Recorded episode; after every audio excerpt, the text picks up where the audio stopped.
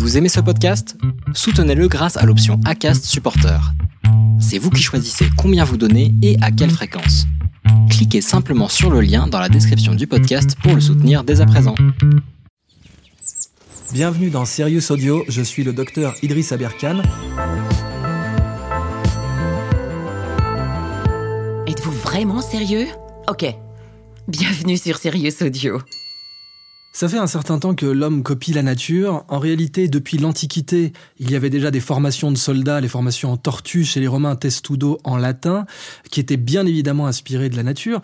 Il y avait certaines armures qui étaient inspirées de la nature, et puis on dit même que la lance de Socrate, qui était un hoplite pendant la guerre du Péloponnèse, avait la forme d'une feuille de saule pour permettre de la retirer d'un ennemi plus rapidement. Est-ce qu'on est rentré dans cette période où on est meilleur que la nature?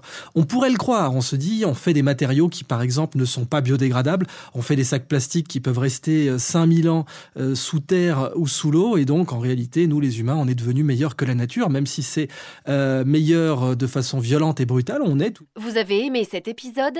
Vous souhaitez écouter le podcast en entier? Rendez-vous sur notre site sirius.audio.